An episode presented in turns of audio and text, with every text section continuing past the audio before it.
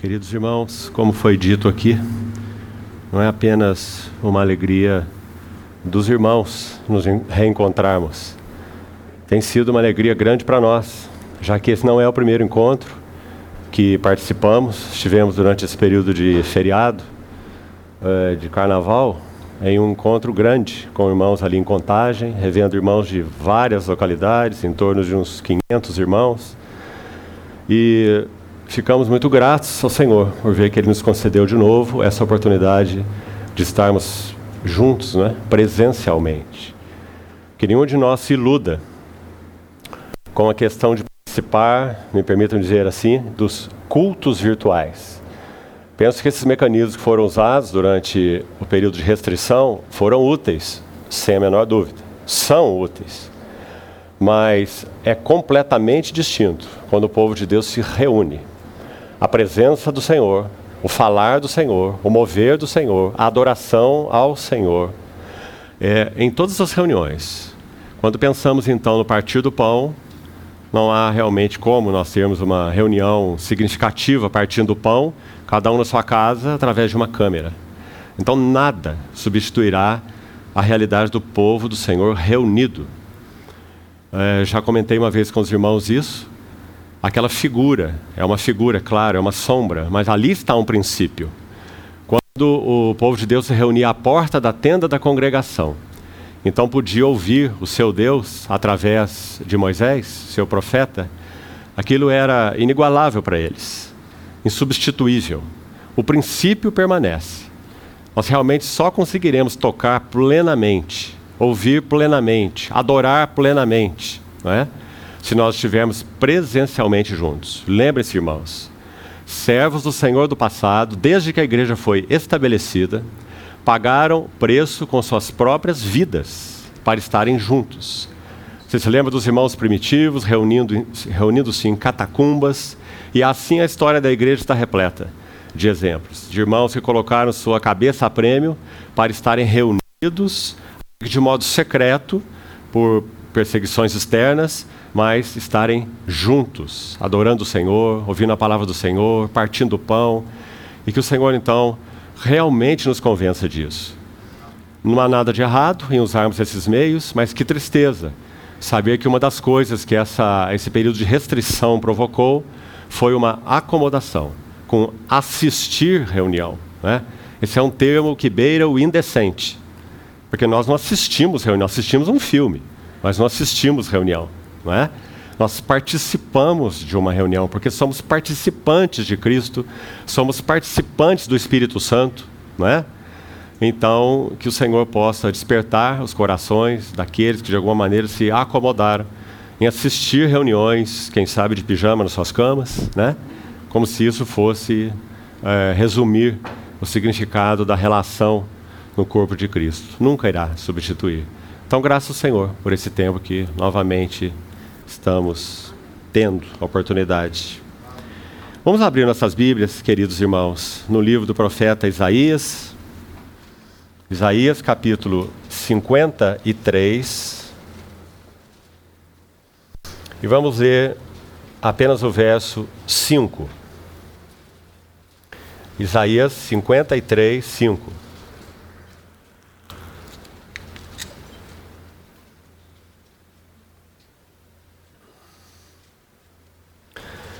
Mas ele foi traspassado pelas nossas transgressões e moído pelas nossas iniquidades. O castigo que nos traz a paz estava sobre ele. E pelas suas pisaduras ou chagas fomos sarados. Ainda vamos ao livro de Hebreus, capítulo 7, verso 25. Considerado por muitos como um dos versos chaves dessa epístola preciosíssima. Hebreus 7, 25. Por isso mesmo, porque temos diante de Deus um grande sumo sacerdote que penetrou os céus. Então, por isso mesmo, ele pode salvar totalmente aqueles que por ele se chegam a Deus, porque ele vive sempre para interceder por eles. E agora vamos ver o eco de Isaías 53 na boca e na pena de Pedro. Primeira epístola de Pedro, capítulo 2. E aqui Pedro vai ecoar Isaías 53, que já lemos.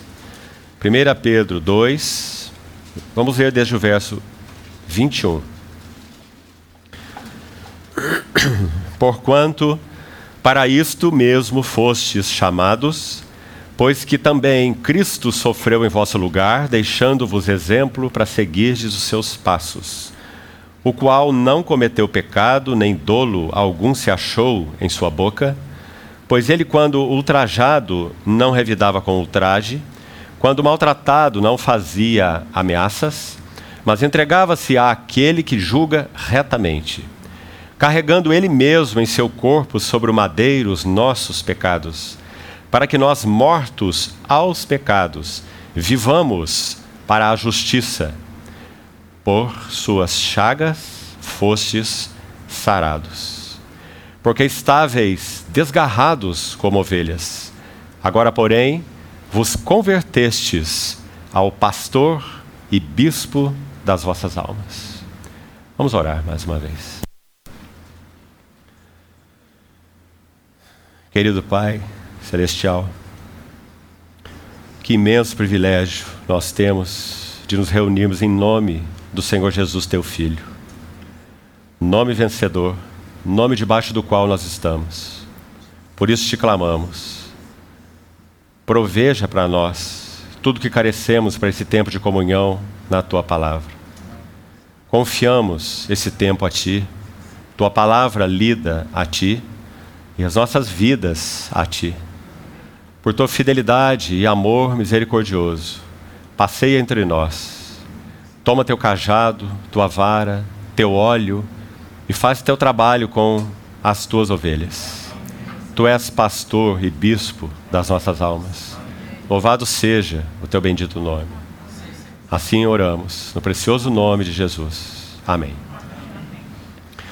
Deixe-me ler para os irmãos uma definição de uma, um comentário interlinear bíblico a respeito desse termo poimen, pastor em grego, pastor, mencionado aqui em 1 Pedro 2. Escutem essa definição das suas funções, do que significa um pastor. Um pastor no Oriente Próximo, ou Oriente Médio, era responsável por observar se havia inimigos tentando atacar as ovelhas Número um, vigia, observar. Número dois, defender as ovelhas dos agressores. Número três, curar as ovelhas feridas e as doentes. Quatro, buscar as ovelhas perdidas e presas em armadilhas. Muito interessante, Paulo fala em Efésios 4 um pouco sobre essas armadilhas, se os irmãos se lembram. Né? Número 5 ou 6, amá-las. Interessante, amá-las. Um pastor amando suas ovelhinhas. E compartilhar, acho que estou no oitavo item, né? Compartilhar das suas vidas diárias. E por último, e preste atenção nesse último, adquirir a confiança delas. Porque poucos animais são mais desconfiados do que as ovelhas, mais inseguros, mais vulneráveis. Pouquíssimos. Nós sabemos que uma ovelha grávida, se virar de lado, ela morre. Ela não consegue se levantar. Né? Então, o cuidado do pastor é absolutamente constante. E ele precisa, conforme esse último item, adquirir a confiança das suas ovelhas. Acho que se nós fechássemos a Bíblia e fosse embora, nós já teríamos terminado por hoje. Porque nós precisamos orar sobre cada um desses itens. Porque assim é o pastor das nossas almas. Então, com relação a esse último item, vamos fazer uma pergunta. O nosso Senhor Jesus tem adquirido a confiança de nossas almas? nós compartilhamos com Ele absolutamente tudo que se passa em nosso interior. Meus queridos irmãos, nós já tivemos anos de convivência aqui em Londrina e sou tão grato ao Senhor por isso. Fui muito privilegiado em conhecer a história dos irmãos, no caso desse contexto de reunião aqui, antes do seu início. E nós já estudamos muita coisa juntos. Já estudamos as visitas do Senhor a Betânia, já estudamos o livro de Jó, já estudamos o livro de Filipenses, já estudamos o livro de Ageu. Né? E o encargo que o Senhor colocou no meu coração para esse tempo é a respeito, não vamos estudar nenhum livro dessa vez nós vamos falar sobre alguns fundamentos da vida interior. E por que nós demos esse título que foi anunciado previamente a esses três tempos que, que teremos? Pelas suas pisaduras fostes sarados. Porque vamos fazer uma pergunta relacionada também com esse versículo. Até que ponto as chagas do nosso Senhor Jesus foram e são e quando eu digo chagas, é claro, me refiro ao seu sacrifício vicário, redentor. Até onde, até quando essas chagas são capazes de nos curar? Primeira pergunta. Segunda pergunta. Há um caminho consistente. Não queremos saber de especulações e nem de mirabolâncias, e nem de misticismo, muito menos. Há um caminho consistente indicado pelas Escrituras para que nós possamos ter uma cura completa dos nossos corações? Essa é outra pergunta que precisamos fazer. É claro que aqueles que conhecem, mesmo que um pouco da palavra, têm que responder essa última pergunta com sim. Porque em 1 Tessalonicenses 5, 23, está escrito assim: O Deus da paz, o mesmo Deus da paz, vos santifique em tudo. E o vosso espírito, vossa alma e também vosso corpo sejam conservados íntegros, e não só íntegros, irrepreensíveis, para ou na vinda, parousia, presença, a vinda do nosso Senhor Jesus. E o verso seguinte diz assim, versos 23 e 24 de 1 Tessalonicenses 5: Fiel é o que vos chama, o qual, esse Deus fiel, também o fará. Mas, meus queridos irmãos, nós sabemos que o livro de Isaías, capítulo 28, diz que a palavra do Senhor seria para o seu povo um pouco aqui, um pouco ali. Preceito sobre preceito, regra sobre regra, um pouco aqui, um pouco ali. Então nós precisamos buscar sempre equilíbrio quando nós lemos os textos bíblicos equilíbrio com outras é, verdades e outras passagens, para que nos mantenhamos equilibrados. Então, se nós tivermos apenas 1 Tessalonicenses 5, 23 e 24, talvez nós pudéssemos cruzar o nosso braço, você não acha? Fiel foi aquele que nos chamou, e ele então fará. E quanto a nós, estamos aqui. Estamos aqui dispostos, não é? Para que ele faça. Mas então nós vamos buscar, podíamos buscar em tantos lugares, nós vamos buscar em Filipenses 2, um equilíbrio para esse texto de Tessalonicenses. Filipenses 2, 12 e 13 diz assim: Desenvolvei, vós, operai é a palavra no original, operai a vossa salvação. Mas fala, será que isso quer dizer? Será que o apóstolo Paulo é legalista? Será que ele está se contradizendo, porque foi ele também que escreveu Tessalonicenses? Como ele diz que o Deus fiel fará isso em nós, nos conservando íntegros, espiritual e corpo, e como ele diz aí que nós devemos operar a nossa salvação com temor e tremor. E no próprio texto aí você vai ver o equilíbrio divino, o balanço divino, né? Já que o verso seguinte, o 13, vai dizer o quê? Porque Deus é quem efetua em vós tanto querer quanto efetuar. Então nós temos que fazer o voo com as duas asas, como os irmãos já ouviram várias vezes. Né?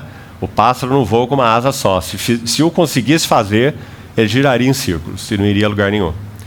Então, quem opera a nossa salvação, segundo esses textos combinados? Deus conosco, não Deus sem nós. A nossa regeneração não foi assim. Ele nos separou, ele nos elegeu em união com Cristo antes da fundação do mundo. E no tempo oportuno ele veio a nós pela graça, pelo seu amor misericordioso e nos chamou. Porque pela graça fomos salvos por intermédio da fé. Isso não veio de nós, mas foi um dom de Deus. Não veio de obras para que ninguém gloriasse. Muito claro, não é? Mas nós não estamos falando de novo nascimento, de regeneração. Nós estamos falando de desenvolvimento da salvação. É a palavra que você tem aí em Filipenses 2,12. Desenvolvei, operai a vossa salvação, com temor e tremor. Né? Então, Deus opera em nós o querer e o realizar, é a mesma palavra usada aí. Ele opera e nós operamos. Então, neste caso, não é Deus por nós. Deus por nós foi o fato ocorrido na cruz do Calvário, não é? Ele o fez incondicionalmente, unilateralmente, ele assumiu essa, esse pacto e o ratificou com seu sangue, mas, a partir disso, ressurreto, glorificado, ascenso, entronizado, ele derrama o seu espírito para ser, em cooperação conosco, o operador de nossa salvação. Não sem nós, nunca sem nós. Então, por exemplo, mais uma vez, Paulo escreve assim, como eu disse, vários textos podiam ser usados. Colossenses.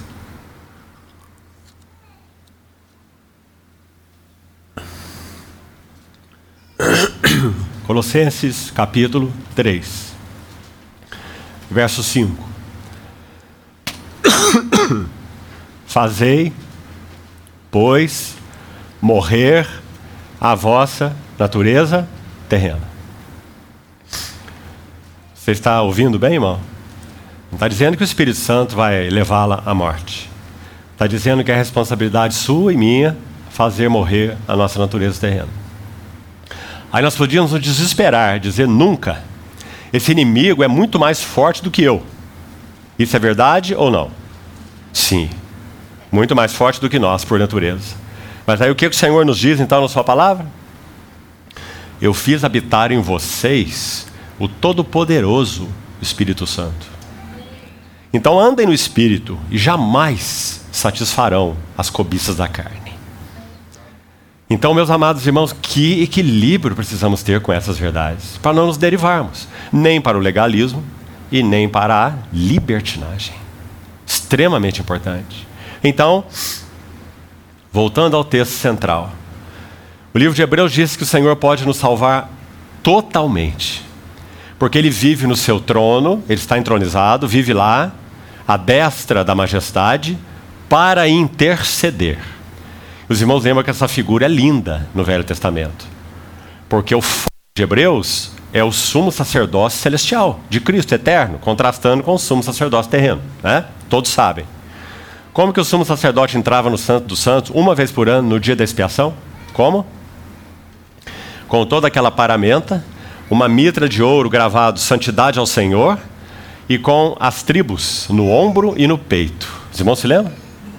Ele tinha pedras de ônix dos, dois ombros que ligavam a parte da frente da sua vestimenta à parte de trás. Duas pedras de ônix. E em cada pedra gravados seis nomes das doze tribos de Israel. E ele tinha também um peitoral. E no peitoral também havia doze pedras. Interessante que na teologia bíblica é muito claro que ombro fala de suporte, né? É muito óbvio até.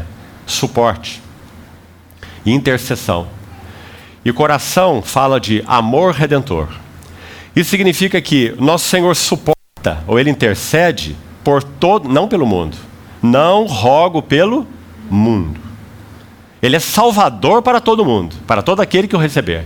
A salvação do Senhor não é restrita, não é limitada ela é estendida a toda criatura. Mas ele é intercessor não do mundo, ele é intercessor da igreja, daqueles que creram.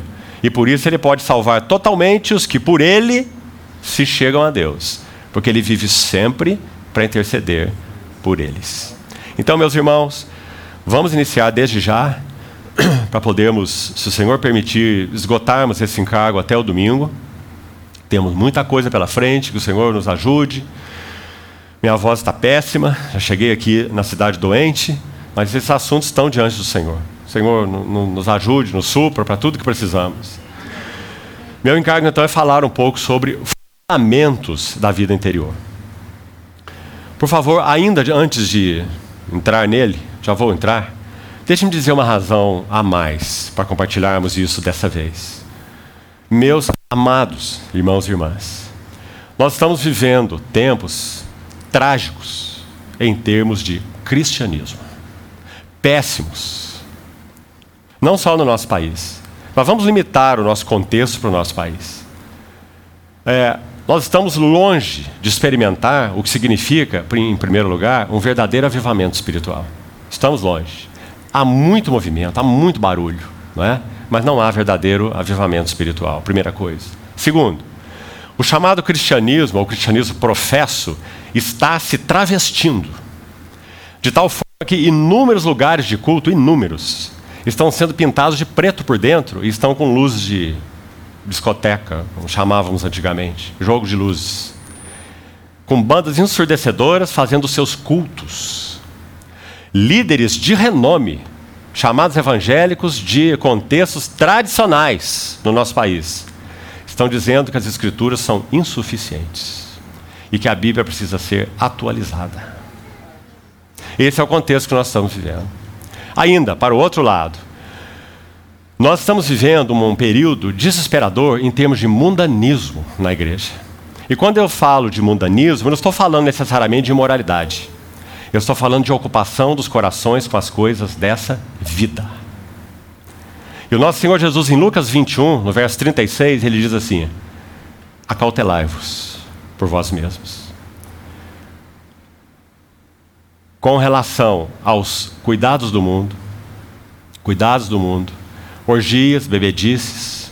Aí você pode pensar, eu não estou envolvido com isso. Mas os cuidados do mundo. Como que o nosso coração está com relação a eles? Nós temos vivido para eles, para os cuidados do mundo?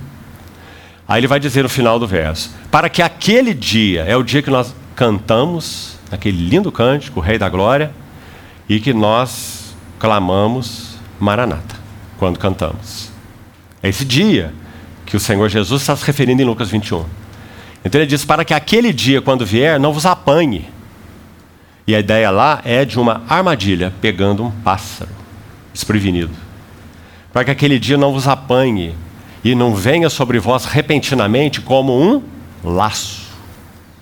Está vendo? Agora, sobre quem? Para quem o Senhor falou essas coisas? Para os seus discípulos. Para nós. Então ele está dizendo que os cuidados do mundo têm uma capacidade tal de nos envolver uma sutileza Irmãos, nós que já vivemos mais, e aqui, sem dúvida, irmãos mais velhos que eu, eu também já estou no quarto final da minha vida, naturalmente falando, né? nós já ouvimos tanta coisa relacionada a isso de tantas pessoas. Ah, se eu não prosperar, não avançar mais, eu fico para trás. E se eu ficar para trás, então eu fecho o meu negócio. É? Então, as indagações, as sutilezas são imensas para justificar as atitudes de devoção do nosso coração a coisas, a trabalho, às energias gastas e sermos consumidos com o que o Senhor Jesus chamou de cuidados deste mundo. Então, meus irmãos, nós estamos vivendo um tempo desesperador nesse sentido. Agora, se nós cremos que o nosso Senhor tem reservado algo particular que a Bíblia chama de galardão. Você não pode, você não consegue fugir dessa doutrina, senão você tem que rasgar da sua Bíblia esses versículos todos. Né? Recompensa ao vencedor, o galardão, ciente de que recebereis do próprio Senhor a recompensa. A Cristo Senhor é quem está, servi está servindo. Muito bem, servo bom e fiel, foste fiel no pouco, sobre o muito eu te colocarei, entra no gozo. Teríamos que tirar todos esses versículos da Bíblia. Então, sim, o Senhor levará o seu povo diante dele para o que a Bíblia chama de o tribunal de Cristo, e nós temos lá o nosso encontro marcado. E sem dúvida, meus amados irmãos, alguns de nós podem ali se envergonhar bastante. Porque a luz será plena. E aquilo que o, o sábio Salomão disse no seu livro, que debaixo do sol tudo é vaidade, que muitas vezes recitamos só com a boca, vai se tornar claríssimo para nós no dia de Cristo que nós aplicamos o nosso coração às bolhas ou à vaidade debaixo do sol. E ela nos conquistou de tal maneira que nós não conseguimos avançar com o Senhor. Veja bem, e não conseguimos cooperar com aquilo em que Ele está envolvido. Aí você diz, mas Ele não está envolvido com o meu trabalho? Depende. A resposta não é sim, não. É depende. Depende de como você está trabalhando. Ele pode ou não pode estar envolvido, não é? E a pergunta maior é: mesmo que ele esteja envolvido, isso será uma benção sem dúvida para você e para outros, está ocupado não com o seu trabalho, mas com a edificação de coisas eternas através dele, assim como através de tudo o que ele proporciona para nós. Ou seja, o nosso Senhor está envolvido com uma edificação eterna, porque tudo que faz parte desse contexto em que vivemos passará.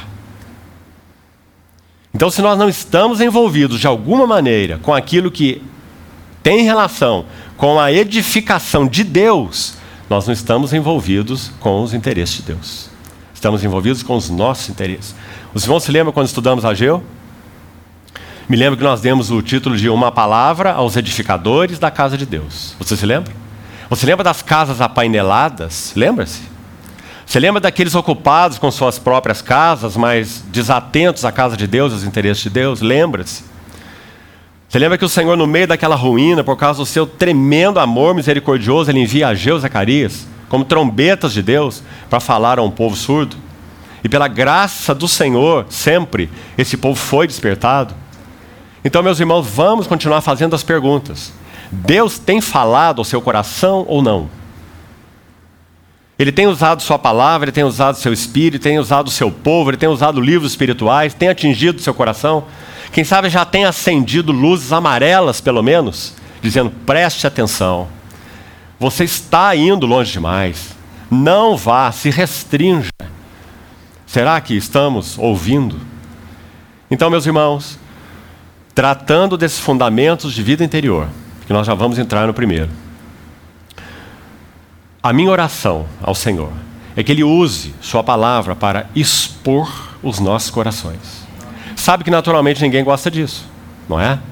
Agora eu disse nossos, eu não disse os seus, porque nós estamos juntos no mesmo barco.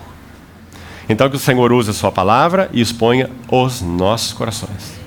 Então vamos dar alguns passos já nesse, nesse assunto. Marcos capítulo 7, se você quiser abrir, eu vou só citar, mas se quiser anotar a referência, Marcos 7, dos versos 20 a 23.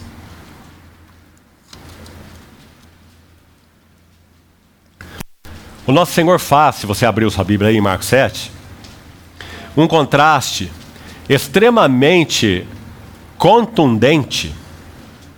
Leia com atenção depois e preste atenção nessas duas palavras que eu vou te colocar. Busque aí, faça o exercício você. Eu não vou te dizer quantas vezes aparece essa palavra, propositalmente, para que você faça a leitura. Você vai ver que o que o Senhor quis fazer em Marcos 7 é fazer um contraste entre duas realidades. Uma ele chama de tradição. Você vai ver quantas vezes aí aparece a palavra em Marcos 7, a palavra tradição, ou no plural, tradições, certo? A palavra que contrasta com ela, sabe qual é? Coração.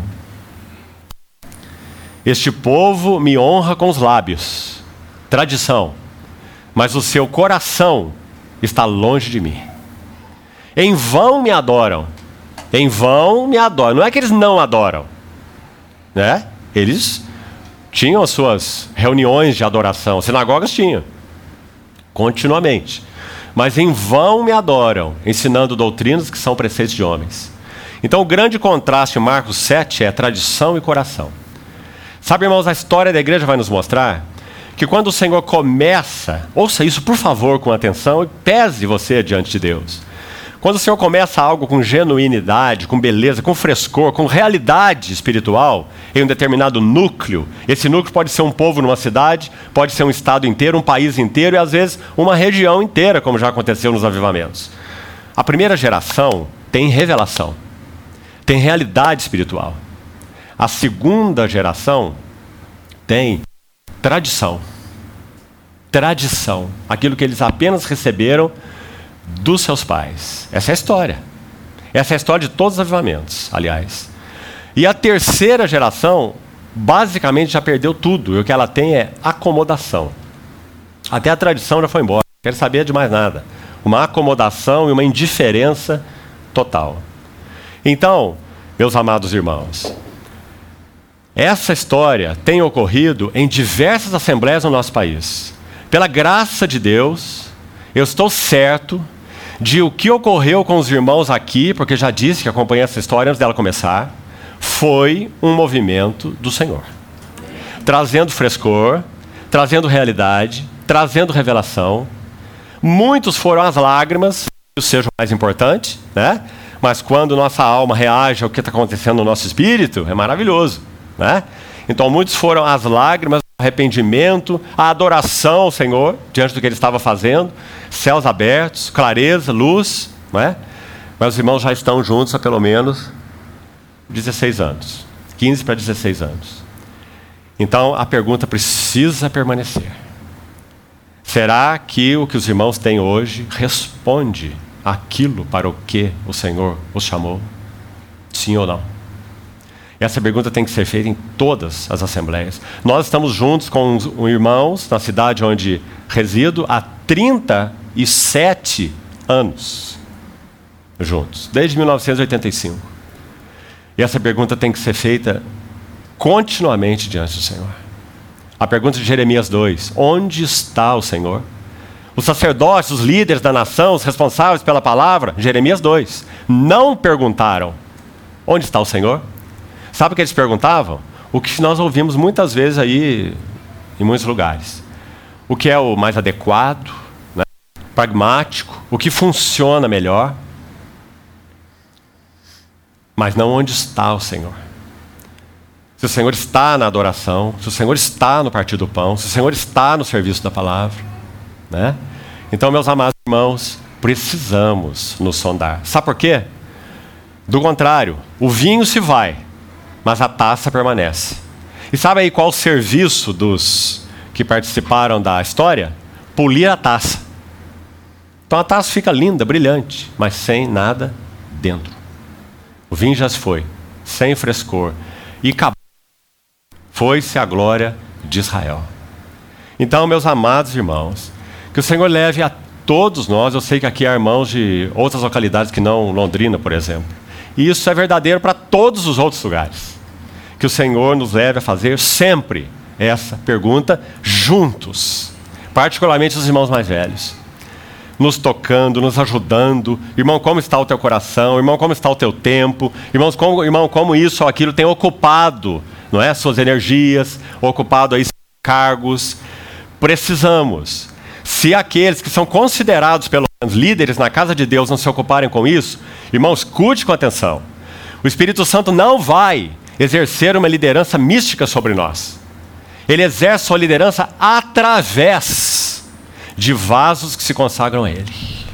Se não houver esses vasos, não há liderança do Espírito Santo. Reuniões podem continuar, não estou falando de reuniões, tudo pode continuar, mas não há a liderança do Espírito Santo. E se não houver a liderança do Espírito Santo, não há frescor, não há vida, não há beleza, não há realidade espiritual, não há progresso. Se retroceder, nele não se compraz a minha alma. Então, meus irmãos, é por esse motivo que eu gostaria de examinar, voltar para o básico nesse tempo que teremos juntos. Fundamentos da nossa vida relacional com o Senhor. Então aí está, Marcos 7. Jeremias 17, um outro texto que eu queria citar.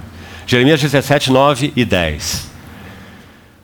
A nossa pergunta no início foi: até onde essas chagas são capazes de nos curar? Será que há um caminho consistente de restauração plena daquilo que nós somos como pessoas, em todos os sentidos? Até mesmo temperamentos santificados, personalidades santificadas, almas salvas, profundamente salvas. Será que há? Sim, há. Então, Jeremias 17, 9 vai dizer: enganoso é o coração. E é enganoso a tal ponto, por isso ele nos prega peças sempre, como eu já disse, vai nos apresentar justificativos. Ah, mas você está fazendo isso por causa disso. Ah, mas sua intenção é a melhor. Ah, você está dando emprego para muita gente. Ah, mas você precisa estudar. Ah, você tem que fazer mais um mestrado, mais um curso. Você ficar para trás, vai acontecer isso. Vai... Meus amados irmãos, não tem fim. E nós teremos que fazer, sim, uma opção. Até onde queremos ir. Porque não há como nós sermos sufocados por essas ambições, chamemos assim, e podemos viver uma vida de frescor com o Senhor. Não há. Não há. Porque nós somos criados pelo Senhor de tal forma que nós temos que ser devotados a uma coisa só. E as outras coisas têm que ser acessórias em nossas vidas. Dedicados a uma só coisa. Temos dois olhos, mas temos um só foco de visão. Não fomos criados como os passarinhos, para ter dois campos visuais. Fomos criados para ter um foco de visão. E tudo deve circundar em torno dele. Você certamente já ouviu isso, mas examine seu coração à luz disso. Então, coração enganoso, desesperadamente corrupto, a pergunta, as perguntas do Senhor são penetrantes, né? Desde a primeira, Adão, onde estás? Desde a, a número um. E aí tem uma pergunta penetrante: Quem o conhecerá? Não é penetrante? Ele está dizendo: Você conhece seu coração mesmo, de verdade? Ele é enganoso e corrupto a tal ponto que eu pergunto: Quem o conhecerá? Diz o Senhor. E eu respondo: Eu, o Senhor, provo o coração e esquadrinho os pensamentos. Ele vai dizer: Eu conheço, você não. Mas graças a Deus, Ele pode dar e dar a sua mão para nós de tal maneira para nos levar a cada uma das recâmaras do nosso coração, trazendo luz para aqueles cantos secretos, graças ao Senhor. E isso é plenitude de salvação. Nós vamos descobrindo por que, que pensamos assim, que falamos assim, que nos conduzimos assim, que temos esses ímpetos de fazer isso ou de fazer aquilo. Por que, temos esse tipo de devoção a essas determinadas coisas, ou até pessoas, não é? O Senhor vai nos dizer por quê. À medida que Ele pega a nossa mão e leva para os recantos mais profundos do nosso coração. Então, meus irmãos, esse é um outro texto importantíssimo. Agora você está mais um, e vou ousar dizer que talvez você não tenha pensado nesse versículo no que ele realmente significa. Você o conhece, mas vou buscar te ajudar para dizer o que ele realmente significa. É Provérbios 4, 23, muito conhecido, que diz assim: Filho meu, é, aliás, guarda o teu coração, Provérbios 4, 23, guarda o teu coração, porque dele procedem as fontes da vida. Então aí, qual é o significado disso? Do coração procede fonte da vida. Então alguns tentam interpretar assim, é, então basicamente o que o Senhor disse lá em João 7, quem crer em mim do seu interior fluirão rios de água viva, né? Então quando nós entregamos nosso coração ao Senhor, do nosso coração fluirão rios de água viva. Não é o que o versículo quer dizer. O versículo quer dizer assim: é do coração de cada homem que procedem todas as fontes de sua vida. Preste atenção. Primeiro, volitiva. Todas as escolhas que ele faz procedem do seu coração. Essa é a primeira fonte da vida. A faculdade volitiva, de escolha. Todas as escolhas que vamos fazer. Segunda, a faculdade intelectual, ou pensamentos. Do coração procede as fontes intelectuais. Tudo que pensamos intelectualmente. E do nosso coração procede a fonte dos nossos sentimentos o que a Bíblia chama também de alma. Então, olha que verso maravilhoso. O Senhor está dizendo: me dá o teu coração, porque é dele que procedem todas essas fontes. Então, se você me entregar, aí você vai para Provérbios agora 23, o verso 26, diz assim: sobre tudo que se deve guardar, guarda o teu coração. Então, por que, que o nosso Senhor Jesus nosso Deus, no caso da palavra em, em, Provérbios, o nosso Senhor é a mesma coisa, com a ênfase do coração que nós já falamos, Marcos 7, por exemplo.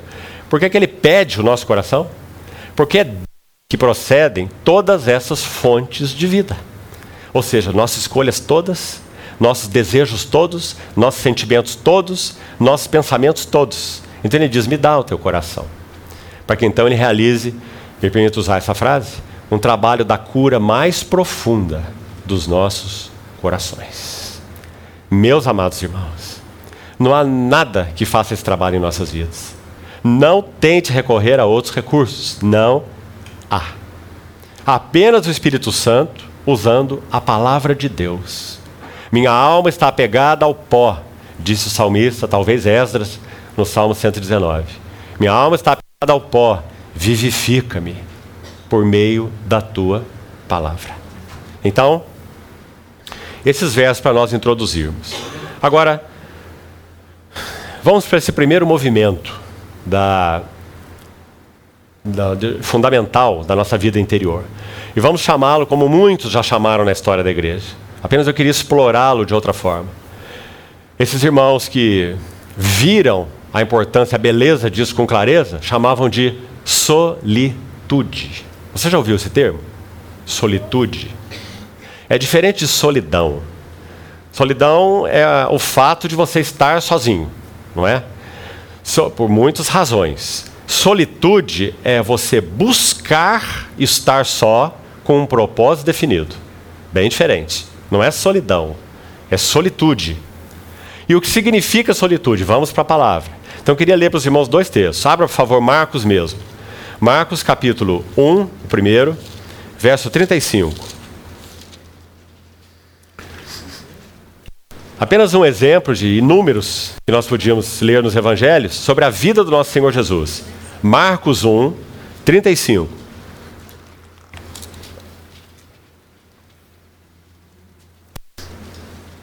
Olha que verso mais singelo e maravilhoso.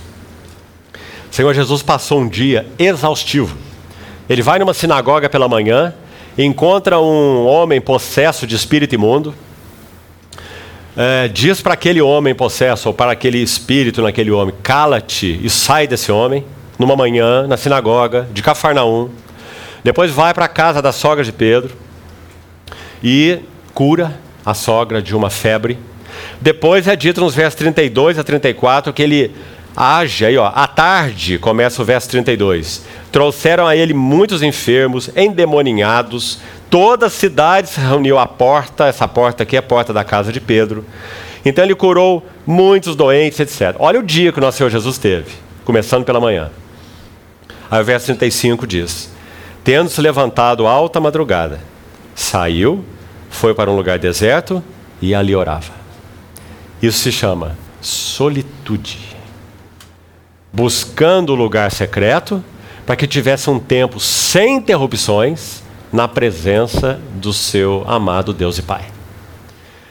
Solitude é colocar-nos especificamente propositalmente a sós, diante de Deus e expostos à Sua palavra. Assim eu gostaria de definir solitude. Colocar-nos propositalmente, intencionalmente, na presença do Senhor e expostos à Sua palavra. Isso é solitude. Então, aí estamos vendo o Senhor. Agora, você quer ver algo? Mais, Marcos 3, por favor, ande aí mais uma página. Marcos 3. Olha o verso 13.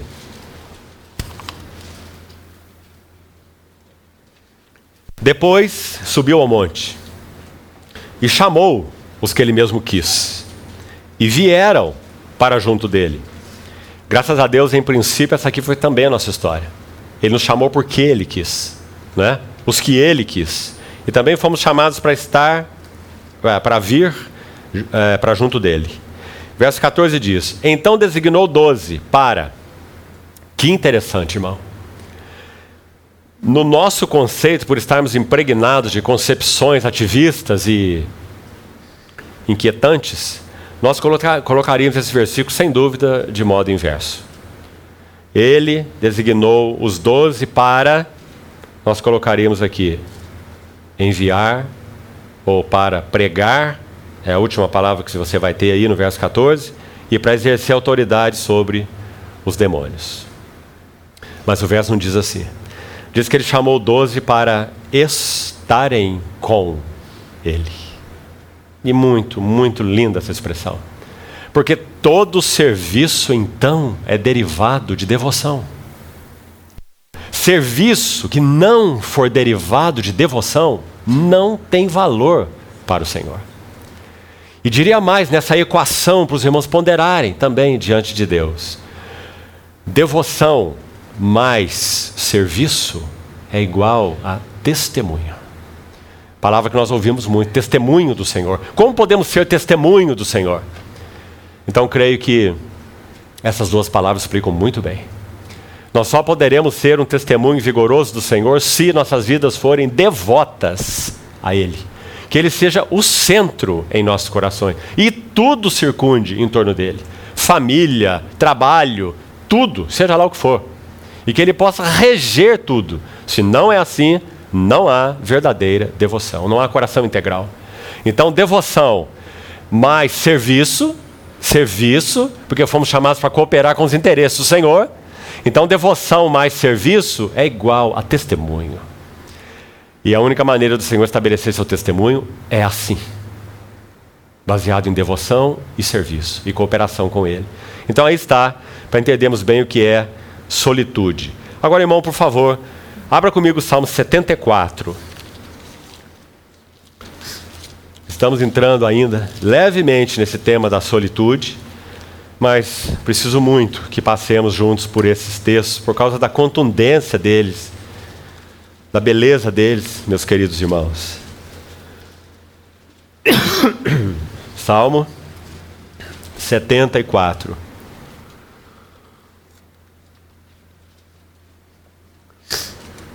Antes de lê-lo, escute aqui ainda com atenção. Vamos resumir assim. Por que a solitude, o estar a sós com Deus e exposto à Sua palavra? Amanhã iremos falar mais sobre isso também, essa questão de expor-se à Sua palavra. Por que é tão importante? Porque é na solitude que nós enfrentaremos, no bom sentido, três coisas. A primeira, a solitude será um lugar de confronto. Claro, porque nós seremos chocados, nós é, experimentaremos a contundência da palavra do Senhor batendo em nossas almas, expondo-nos, como nós lemos em Jeremias. Enganoso é o coração mais do que todas as coisas, é corrupto, mas eu esquadrinho. Eu provo. E me lembro que uma das vezes que toquei nisso com os irmãos, é tão linda aquela figura de Jeremias, ele mostra como que uma criança fazendo cópia de um desenho usando um papel quadriculado. Tem o desenho em uma folha quadriculada e de outro lado uma folha quadriculada em branco, né? Então você consegue fazer uma cópia perfeita, não é verdade?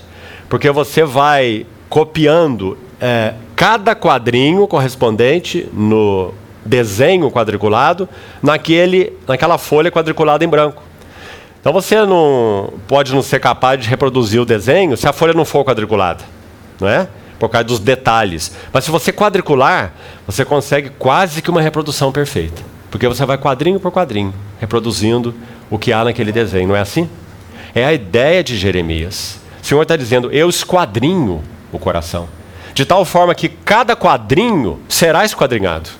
E eu estarei com você, se você quiser, eu estarei com você em cada quadrinho desses, para produzir uma salvação completa em suas almas. Meus irmãos, quem de nós não quer isso? E se não quer, por que não quer? Não é? Então, solitude, em primeiro lugar, há um lugar de confronto. E talvez alguns de nós Queira o Senhor que não seja assim. Fugimos disso porque nós não queremos ser confrontados. Quem gosta de ser confrontado? Examinemos nossa vida conjugal, por exemplo. Você gosta de ser confrontado? Quando você ainda estava na casa do seu pai, seus pais te confrontavam, você gostava? Mas todos os confrontos, de alguma maneira ou de outra, eles produzem caráter. Mesmo que eles sejam feitos de forma errada, ainda assim eles produzem caráter. Não é? E essa é história, sem dúvida, de muitos aqui.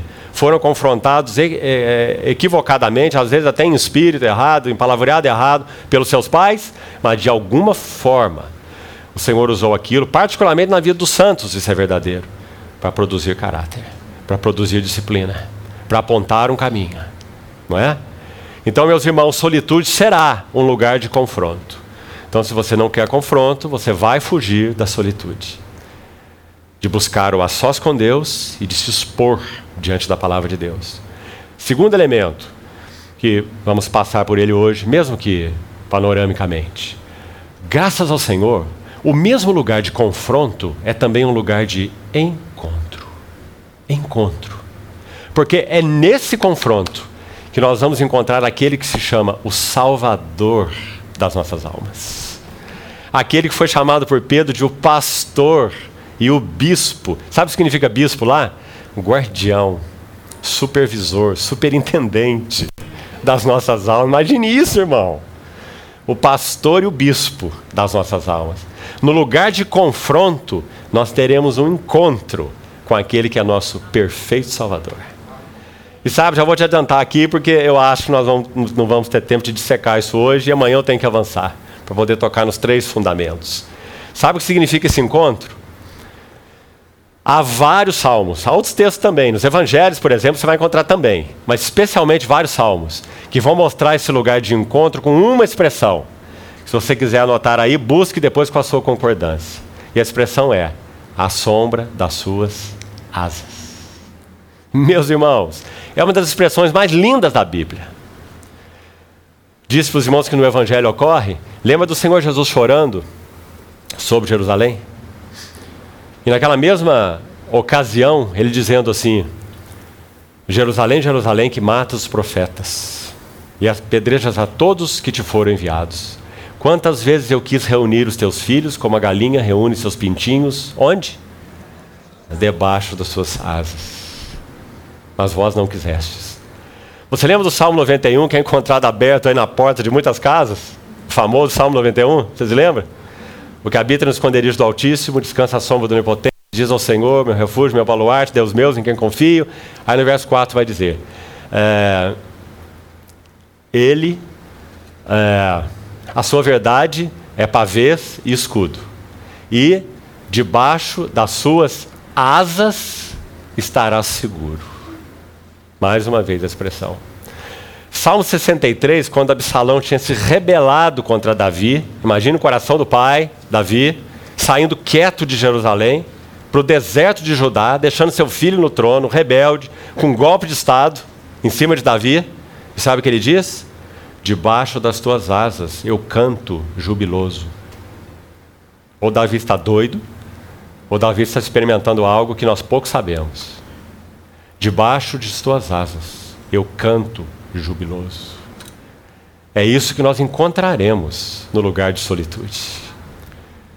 Oh, meus amados irmãos, tantos de nós já passaram tantas experiências, mas a pergunta que fica para nós é como nós passamos essa experiência. Há pouco tempo passamos uma experiência que nos marcou profundamente com nossa filha. Alguns irmãos aqui sabem, a perda do seu filho primogênito. E é realmente como uma uma faca fazendo uma ferida funda em nossos corações. Mas que coisa, irmãos, experimentar quão verdadeiro é o fato. Ele, nosso Senhor, se coloca no lugar daquilo que ele leva à morte em nossas vidas. Isso é verdadeiro só para aqueles que pertencem ao Senhor.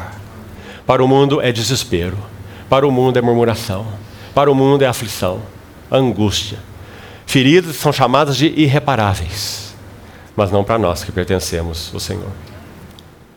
Sem dúvida foi uma cena que presenciamos.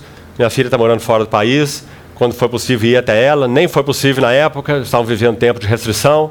Quando foi possível, para mim que sou pai dessa filha, que como filha é única, né, tem outros dois filhos, foi muito marcante.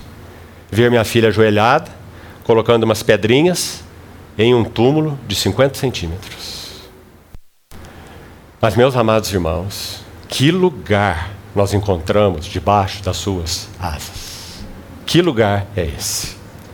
Debaixo das tuas asas, eu canto jubiloso. Graças ao Senhor. E como nós ficamos felizes, amados irmãos, me permitam, na liberdade que temos diante do Senhor, de te dizer isso. Como ficamos gratos ao Senhor de ver esse casalzinho, onde ela estava gerando seu primeiro filho. Se chamava Davi.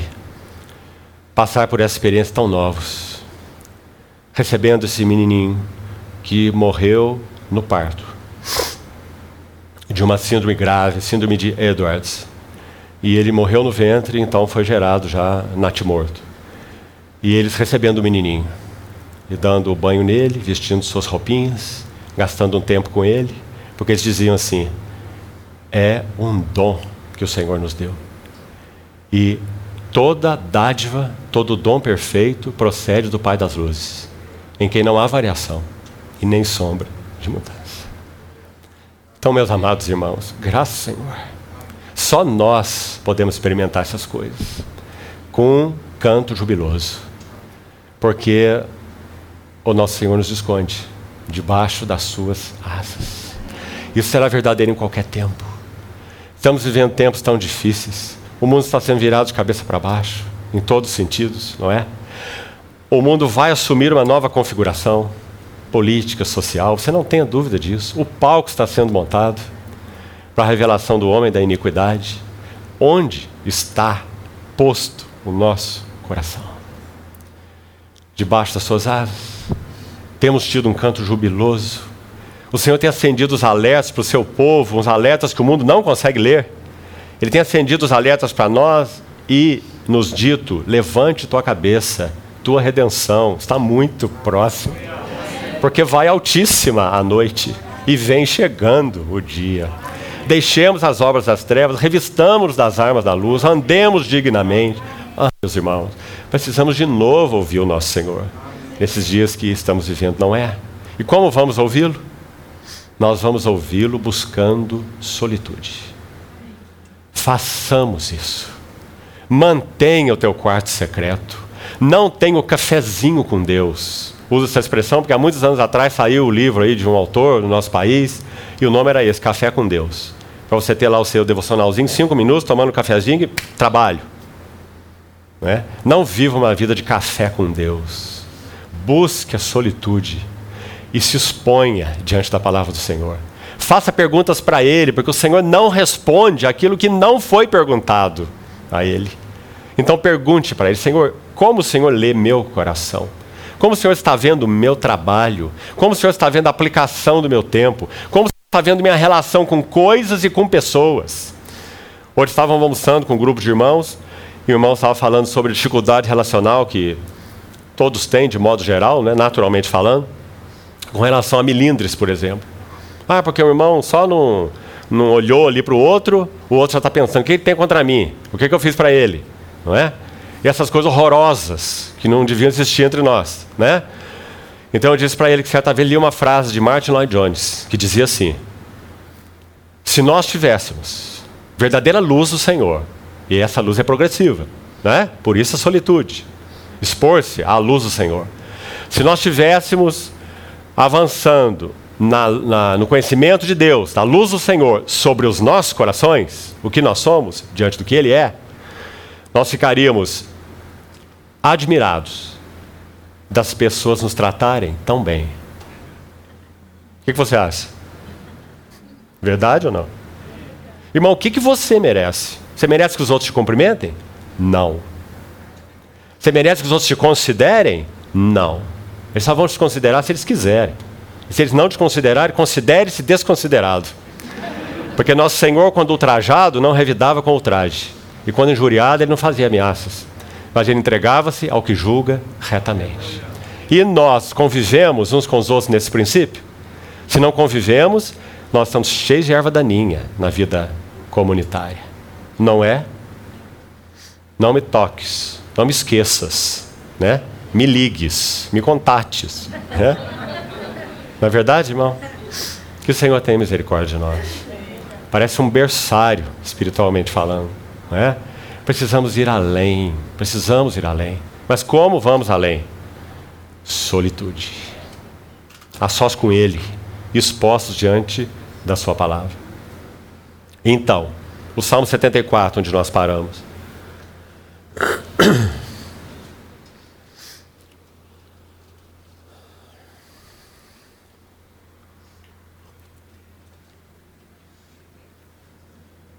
Salmo 74, vamos ler de 1 a 4. Por que nos rejeitas, ó Deus, para sempre? Por que se acende a tua ira contra as ovelhas do teu pasto? Lembra-te da tua congregação que adquiriste desde a antiguidade que remiste para ser a tribo da tua herança. Olha as palavras, irmãos. Tua congregação, tua herança. Olha que maravilha. Lembra-te do Monte Sião, cidade do grande rei. Figuradamente, fala do governo do Senhor sobre suas assembleias, sobre sua igreja, no qual tens habitado. Agora, escute, aqui está o que eu gostaria de mostrar para os irmãos. Solene para os nossos corações e para as assembleias do Senhor. Verso 3: Olha o clamor de Asaf. Dirige os teus passos para as perpétuas ruínas. Obrigado, irmã. Preste atenção. Dirige os teus passos, é um clamor ao Senhor. Dirige teus passos para as perpétuas ruínas. Tudo quanto de mal tem feito o inimigo, onde? No santuário. Vou ler o 4 e quero fazer um comentário com os irmãos. Verso 4. Os teus adversários bramam, a palavra no original é rugem, no lugar das assembleias. Está ouvindo bem, irmão? E alteiam ou erguem os seus próprios símbolos nelas. Agora, antes de fazer o comentário, escute uma tradução alternativa. Combinadas aqui, a versão, a tradução de Darby, com uma outra tradução uh, literal de Young, um outro erudito bíblico. Olha o verso 3 primeiro. Escute só agora. O clamor de Asaf. Apressa. Aqui na minha versão diz dirige. Né? A ideia então mais literal é apressa os teus passos em direção às perpétuas assolações. Será que, como falamos no início, nós olhamos o cristianismo de hoje, ou mesmo precisamos aplicar sem dúvida isso às nossas assembleias, chamemos assim? Será que nós também não temos visto ruínas? Necessidade de restauração real, revitalização, renovação espiritual, recompromisso, reconsagração, não é? Então, apressa os teus passos em direção às perpétuas assolações. Ah, meus amados irmãos, que haja no nosso país em particular irmãos, particularmente os irmãos mais velhos, os quais as assembleias respeitam, que dobrem seus joelhos com essas orações. Apressa, Senhor, os teus passos, porque aqui estão sim ruínas. E os teus inimigos, ainda a versão, têm feito mal no meio dos teus lugares santos. Verso 3. Agora olha o verso 4. A mesma combinação aí das duas versões que eu citei, Darb e Young. Escute isso. Os teus inimigos rugem no lugar das reuniões ou das assembleias. Teus inimigos rugem no lugar das reuniões. Porque o que, que ele quer fazer? Colocar as cunhas, não é? A cunha no tempo de adoração, a cunha no tempo do partido do pão, a cunha nos relacionamentos, não é assim? É claro, meus irmãos, ele não vai rugir no mundo, o mundo é seu domínio. Ele ruge naquilo que significa a, a joia preciosa para o nosso Senhor Jesus, o vaso da sua expressão. E mais, o vaso através do qual ele próprio será pisado no dia do Senhor. Você se lembra de Romanos 16? O Senhor mesmo, em breve, esmagará Satanás debaixo dos vossos pés. Mas será que temos tido a idoneidade suficiente para isso? Então, uma última tradução. NV, ou NVI em português seria o caso, né? Escute. Os teus inimigos rugem no lugar onde tu te reúnes conosco. Como nós falamos já também outras vezes, todas as vezes que o povo de Deus vai se reunir, o inimigo de Deus, através de seus emissários, é o primeiro que chega ao lugar das assembleias, ao lugar das reuniões. Se nós não somos pontuais, ele é. Ele é o primeiro a entrar.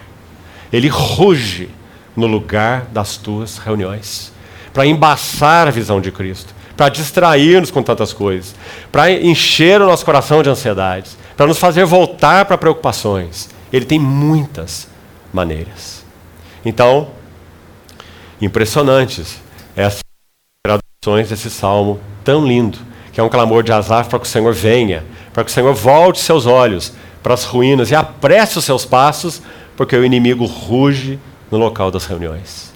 Então, vamos lá, concluindo. Não quero alongar demais e não tardar para os irmãos. Quais seriam os males que a solitude irá expor. Porque não é uma solitude pela solitude, é uma solitude expostos à palavra do Senhor. Salmo 36, 7 diz assim: Em ti, 36, 9: Em ti, ó Deus, está um manancial da vida, e na tua luz nós vemos a luz. No verso anterior, nesse mesmo salmo, por favor, abra. Queria mostrar para você algo aqui. Tão lindo, irmão. 36, Salmo 36. Olha o verso 7. Que o Senhor torne isso verdadeiro para os nossos corações como igreja. Salmo 36, 7.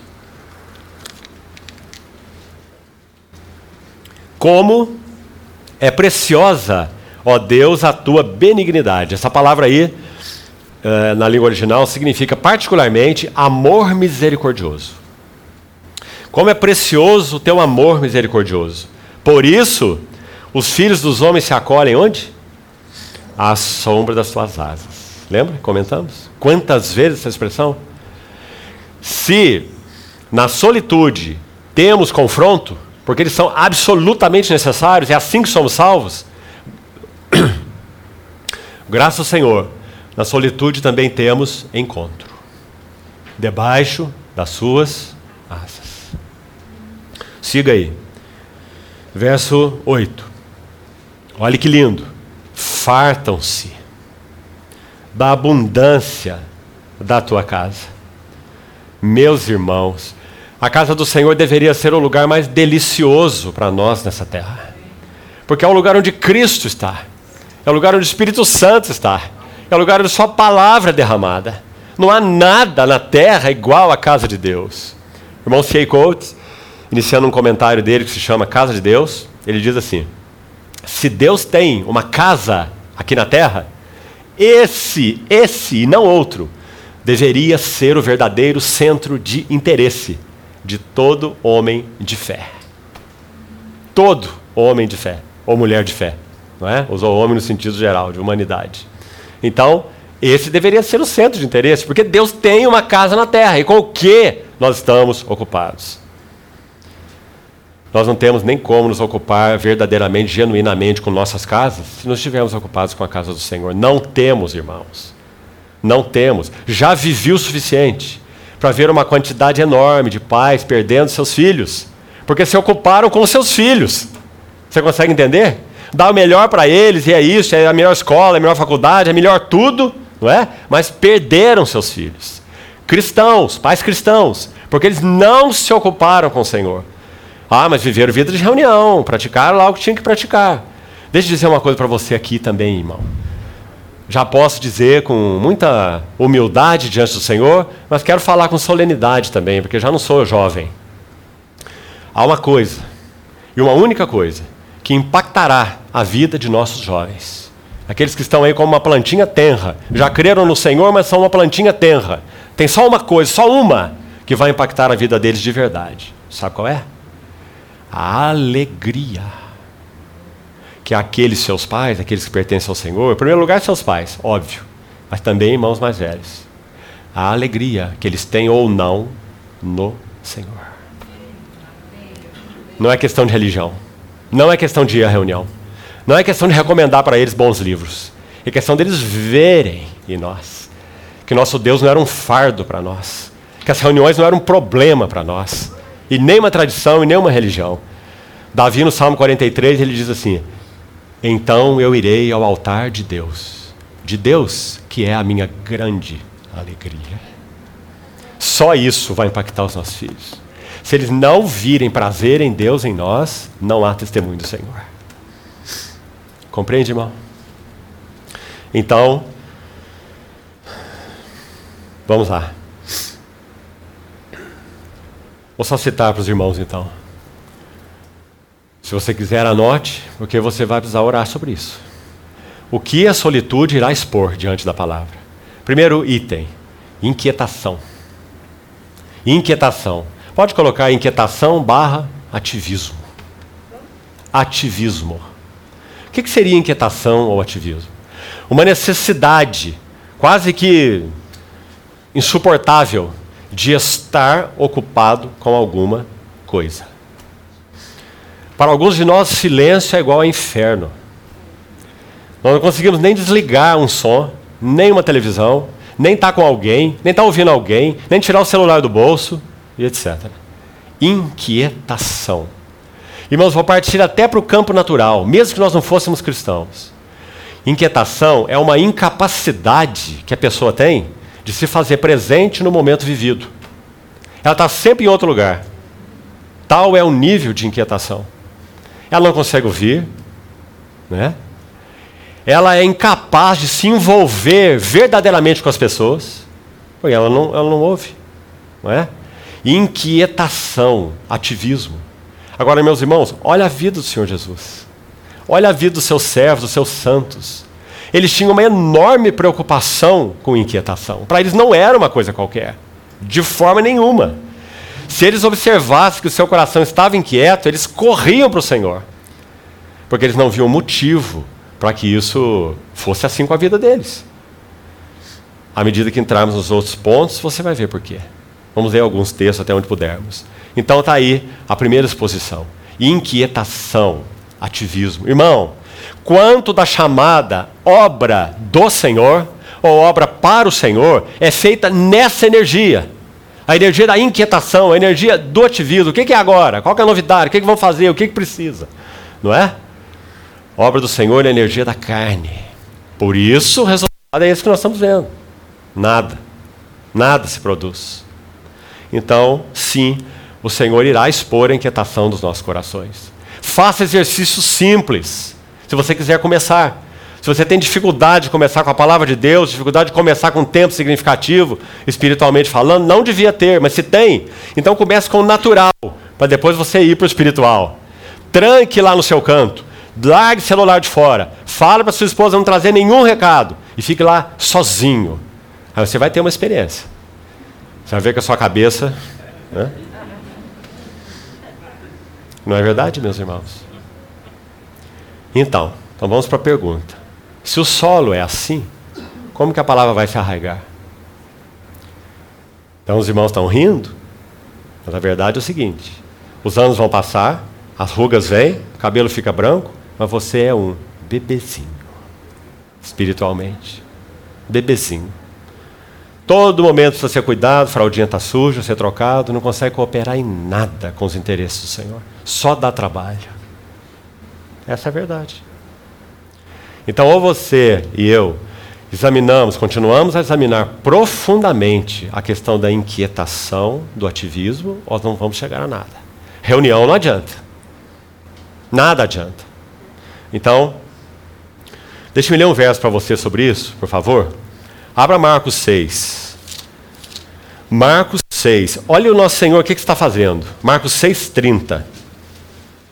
Acho que amanhã nós vamos ter que continuar com esse assunto, mesmo que eu não chegue no último fundamento. Não queria passar depressa por isso. O Senhor nos dê direção e nos ajude. É, Marcos 6, que diz o verso 30. Escute aí. Voltaram os apóstolos, voltaram os apóstolos à presença de Jesus e lhe relataram tudo quanto haviam feito, obras, atividades e ensinado. Certo? E o Senhor fez o quê? E ele lhes disse: Vinde repousar um pouco à parte num lugar deserto. Que coisa mais linda, não é? O pastor e bispo das nossas almas. Dizendo: olha, a mente de vocês está um turbilhão. Demônios foram expulsos, palavra foi ensinada, e eles chegaram à presença do Senhor, dizendo: Senhor, mas que coisa maravilhosa, teu reino está prosperando. O Senhor diz: venham. Porque ele conhecia um segredo que, sem dúvida, eles não conheciam. Que todo o valor do serviço estava na devoção. Que todo o valor da obra estava na solitude. Então ele diz: venham repousar um pouco à parte no lugar deserto. Porque eles não tinham tempo nem para comer que coisa, né? Vistos serem numerosos os que iam em vinho. Então foram a sós no barco para um lugar solitário. Graças a Deus. Mais um item que será exposto na, na vida de solitude prática: desânimo espiritual. E aqui queria citar algumas características do que seria desânimo espiritual, porque você pode dizer, não, eu não estou desanimado espiritualmente. Então, deixa eu te ajudar mais especificamente, mais pastoralmente. Primeira característica de desânimo espiritual: apatia e tristeza em relação a Deus e às coisas de Deus. Ou seja, você tem muito mais alegria e prazer no trabalho, ganhar dinheiro, se ocupar com as coisas que estão avançando, do que no Senhor, seus interesses, sua palavra. Então, tristeza e apatia em relação a Deus e as coisas de Deus. Quem sabe, continuando seu, sua frequência às reuniões, por puro, entre aspas, compromisso. Mas ele não há nenhum vigor, não há nenhum frescor, não há nenhum desejo real que impulsione. Troca-se esse tempo, por exemplo, por qualquer outra coisa, com a maior facilidade. Não é? Então pense sobre isso, irmão, porque assola todos nós. Segunda característica do desânimo espiritual ainda. O desânimo espiritual faz com que estejamos rodeados pela palavra, mas não ouvindo realmente. Com os hebreus foi assim. Hebreus 4:2 diz: "A palavra que ouviram não lhes aproveitou, porque não foi misturada com a fé naqueles que ouviram." Lembra-se? Hebreus 4:2. Então, rodeados pela palavra, você está rodeado pela palavra? Acho que a maioria aqui está. Seja ouvindo de qualquer forma que seja, lendo livros, a própria Bíblia, é, ouvindo mensagens, seja lá o que for. Ouvindo outros irmãos, né? rodeados pela palavra, mas não ouvindo realmente. Terceira característica, vamos chamar de pusilanimidade. Ser pusilânime significa um medo atípico, falta de disposição, falta de coragem para fazer qualquer coisa. Ah, não vou mexer nisso não, ah, não vou tocar naquilo não, isso aqui é muito complicado, isso aqui é muito difícil, não é? E com aquilo que toca, os interesses da casa de Deus. Inclusive dentro da própria família, também, não é? Nossas famílias são a casa do Senhor. Então, mais uma marca desse desânimo espiritual. Falta de coragem para realizar o que nós sabemos que tem que ser realizado. Mais uma característica ainda dentro desse desânimo: instabilidade espiritual. Meus irmãos, essa característica tem sido marcante na vida do povo de Deus. Muita instabilidade. Em um momento parece que aquele irmão é o mais feliz, em outro momento ele entra, sai do monte da transfiguração e mergulha no vale da depressão. Em poucas horas. Não é? Outra marca de infância espiritual. Agora, há um antídoto para isso? Na primeiro, o primeiro item que citamos, relacionado aí à inquietação, ativismo, nós vimos o texto de Marcos, né? Qual é o remédio do Senhor? Vinde, vem cá, vem repousar a parte, vem estar aqui comigo, não é? A parte, solitude. Expostos a mim e minha palavra. Qual que seria o antídoto para desânimo espiritual? Só tem um. Ele está expresso no livro de Hebreus de uma maneira muito bonita. É uma visão renovada das glórias da pessoa e obra do nosso Senhor Jesus. Os hebreus estavam sofrendo. Nosso irmão abriu nossa reunião com esse texto. Eles estavam tendentes a retroceder. A palavra ali no original significa um barco que baixa as velas. Não é? Então ele não tem mais direção. Ele está é, à deriva. Não é assim? Isso é retroceder, baixar as velas. Ou seja, o vento sopra, o Espírito do Senhor, Sua palavra, não é? Que deveria nos conduzir, mas a vela não tem vela. A vela está baixa. O barco está à deriva. Que figura impressionante, não é? Isso é retroceder, baixar as velas. Como está a tua vela, irmão? Com relação ao Espírito do Senhor e à palavra do Senhor. Então, o único antídoto contra o desânimo é uma visão renovada das belezas do nosso Senhor Jesus. Se Ele não está nos atraindo, nada nos atrairá. Terceiro, olha essa terceira marca: ideias confusas. Meus irmãos, ideias confusas. Cristãos que já viveram tantos anos, batizados, jornadeando a carreira cristã, não compreendem as coisas mais simples.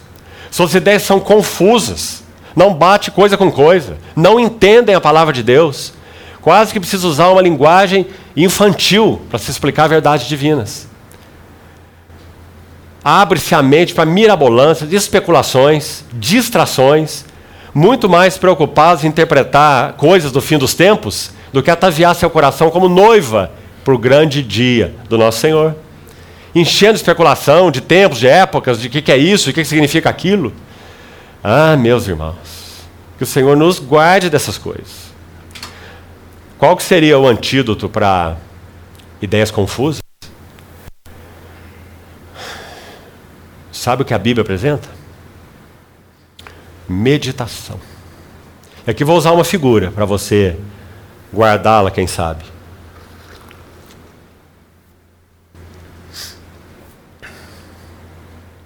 Meditação bíblica, meditação na palavra, na solitude, funciona como um bate-estacas. Guarde essa figura para você. Cada pancada que o Espírito Santo, usando a palavra, dará no seu coração, aprofunda a verdade. Isso é meditação. E hoje também num grupo de comunhão no almoço com os irmãos, foi tocado nisso. E não foi por mim, foi por outra pessoa. Graças a Deus. Nossa geração não sabe mais o que é meditar. Primeiro porque não tem tempo. E depois porque não conhece essa arte. É perdida. Está perdida no meio do povo de Deus. Sabe fazer, falar, acontecer, mas não sabe meditar. Não sabe contemplar. Quando nós reunimos para partir o pão, se nós não contemplamos o Senhor, nós não temos nada espiritual. Quando nós cantamos cânticos, se nós não contemplamos o Senhor, nós só temos música cantada.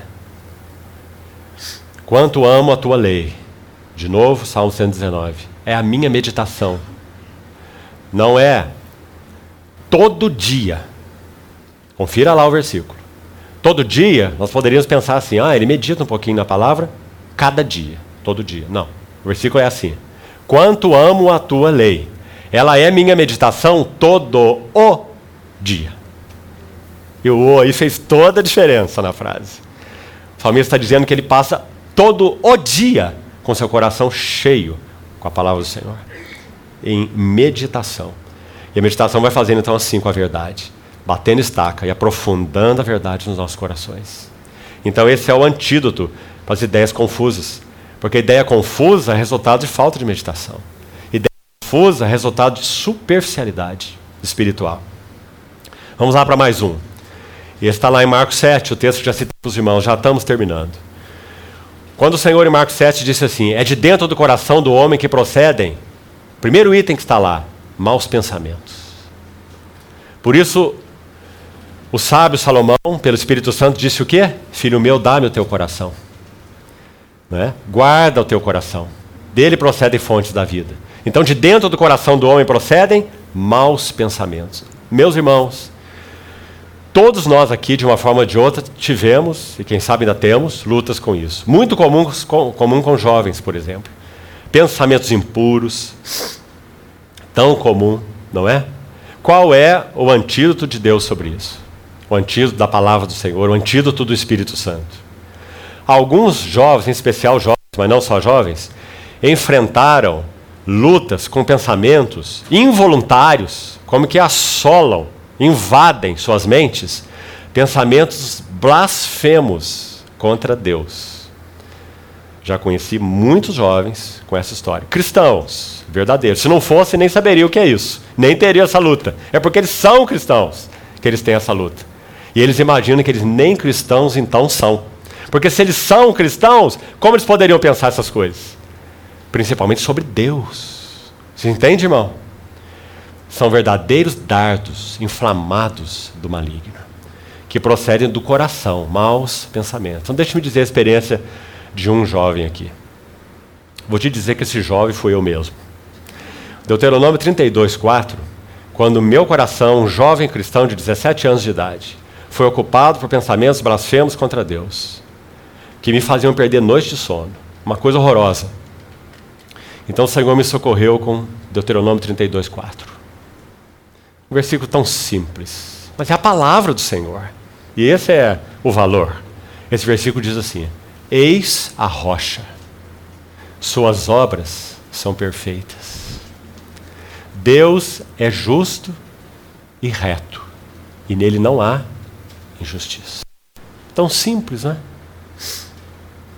Só que quando Logos se transforma em rema, nós somos salvos pela palavra do Senhor. Então esses pensamentos são afugentados por causa da luz da verdade. Eis a rocha, suas obras são perfeitas. Não há injustiça da parte de Deus. Não podemos interpretar o caráter de Deus pelos acontecimentos, temos que interpretar os acontecimentos pelo caráter de Deus. Ele não é o responsável pelas crianças que estão morrendo de fome na África. O responsável é o homem que caiu em pecado e que endurece seu coração contra ele e colhe todas as consequências disso. Mas quando somos jovens ou recém-convertidos, o inimigo vai encher nossa mente com pensamentos anti-Deus, anti-Cristo. O que nós vamos fazer com eles? E assim vale para qualquer outro. Pensamentos impuros, pensamentos perturbadores. Né? Mais um item. Fantasias. Olha o perigo disso, irmão. A solitude vai expor o quanto vivemos vidas fantasiosas. Aí vou, vou explicar para você o que seria isso. Você nunca se imaginou assim? Ah, se eu fosse mais bonito ou bonita. Ah, se eu fosse mais atraente. Hum? Ah, se eu fosse mais rico. Ah, se eu fosse mais capaz. Se eu tivesse mais habilidades. Não é? Fantasias e divagações. O que, é que elas representam espiritualmente? Desconexão com a realidade. Não vou entrar em detalhe aqui não, tenho buscado ler sobre isso e ouvir de especialistas. Tenho ficado muito impressionado. Acho que você também já ouviu algo. Metaverso. Já ouviu? Tem lido? um mundo de desconexão com a realidade. É um mundo no qual a sociedade vai morar. Não se iluda, não, não é coisa de maluco, não. É coisa do diabo. E as pessoas vão entrar nesse mundo de fantasia. Porque esse é o propósito do inimigo. Né? Ele está entrando aí avassaladoramente. Fantasias e divagações. Pessoas que nunca tiveram coragem de fazer coisas na vida real vão fazer no metaverso. E ele vai evoluir de tal forma que você vai experimentar sensações, visão, contato, e coisas que você nunca teve coragem de fazer no mundo físico, você vai encontrar caminho para fazer no metaverso. Se não guardar o teu coração. Porque tantos cristãos estão sendo cativados por pornografia, que será uma coisa infantil, infantil diante do metaverso. Esse é nosso mundo, irmãos, que nós estamos vivendo. Mais um item: e pa paixões desordenadas. Vou citar alguns: cobiça. O que é cobiça? Cobiça ligada à comida, cobiça ligada à sexualidade, cobiça, cobiça ligada a posses. Ainda aí, ambição. O que é ambição? anseio por poder, anseio por, anseio por honra, anseio por riquezas. Inveja. Ah, não, eu não tenho inveja. Sabe o que é inveja? Inveja é uma contínua comparação de você com os outros. Se você se compara com os outros, você tem inveja. Contínua comparação e contínua competição. O que, é que você sente? Seja honesto. Quando seu vizinho de condomínio ou de prédio compra o carro que você está se esforçando para ter e não consegue e coloca na garagem do teu lado. Contínua competição e contínua comparação com os outros. É um texto tão lindo na Epístola de Pedro que diz assim: escute isso. Qual é o antídoto de Deus para essa inveja? Cingindo os lombos do vosso entendimento. Sede sóbrios e esperai inteiramente na graça que vos está sendo trazida na revelação de Jesus Cristo. Ali se refere, a palavra revelação ali é Apocalipse, refere à segunda vinda do Senhor. Mas olha o princípio envolvido nesse versículo. 1 Pedro 1,13. É que nós devemos cingir essa mente selvagem, que não para de se comparar e competir, cingir os lombos do entendimento e esperar somente na graça que nos está sendo trazida. Se o Senhor não nos permite, amém. Ele sabe o que ele está fazendo. Não é bom para nós. Hebreus 13, eu vou parar aqui, já não vai dar tempo mais, amanhã seguimos. Só mais um texto que vou citar para você. Maravilhoso também. Hebreus 13, verso 5 diz assim: Seja a vossa vida sem avareza. Contentai-vos com as coisas que tendes. Olha essa palavra coisas aí. Contentai-vos com as coisas que tendes. Próxima frase. Porque ele tem dito. Você viu onde está o, o contraste aí? Coisas com Ele. Porque Ele tem dito: Nunca te deixarei, jamais te abandonarei. Meus amados irmãos, Essa é a sombra das suas asas. Só isso pode matar a inveja de nossos corações, a comparação, a competição, porque nós somos dele. E ele nunca deixará de nos prover o que for necessário e bom para as nossas vidas. Aí sabe que o verso 6 diz, para terminar? Por isso, olha a conclusão: afirmemos confiadamente: o Senhor é o meu auxílio, não temerei. Que me poderá fazer o homem? Não é maravilhoso? Sabe qual é a palavra auxílio no original, nesse versículo? Consulte para você ver. Ela é uma combinação de dois termos gregos, que significa aquele que corre em direção ao que clama. Quando diz que o Senhor é meu auxílio, ele está dizendo assim: ele corre em direção a mim quando eu clamo. O Senhor é o meu auxílio, não temerei, que me poderá fazer o homem. Ah, meus queridos irmãos, que o Senhor continue falando no nosso coração, vamos ver como nós conseguimos amanhã seguir com o restante desse tópico e podemos avançar no segundo passo até onde for possível. Me perdoe por usar mais tempo do que eu desejaria e vamos orar para concluir. Querido Pai, apresentamos nossas vidas a Ti com simplicidade e te dizemos quanto nós somos carentes de que o Senhor nos mergulhe mais fundo nesse caminho da solitude contigo, expostos a Ti e a Tua santa palavra. Senhor, queremos ser batidos por ela. Obrigado porque Tuas mãos são tão doces, tão dóceis e ao mesmo tempo tão disciplinadoras, tão maravilhosas, pastor e bispo das nossas almas. Encoraja-nos, Senhor, te suplicamos, para que não vivamos vidas superficiais. Permita, Senhor, que sejamos realmente examinados na tua presença, que nossos motivos, as intenções de nosso coração sejam sondadas por ti, aquilo que ocupa nossas energias, que nos atrai, nos emociona, nos dá prazer, nos enleva, nos conquista. Mostra-nos, Senhor, as coisas como o Senhor as vê. Mostra-nos o mundo como o Senhor vê o mundo. Seja a religião do mundo, seja a política do mundo, seja a educação do mundo, seja o dinheiro do mundo. Ajuda-nos, Senhor. Guarda-nos, Senhor, à sombra das tuas asas, até que o Senhor venha, para a glória tua e para o resgate do teu testemunho. Apressa os teus passos em direção ao teu santuário. Nós te pedimos, no teu precioso nome. Amém, Senhor.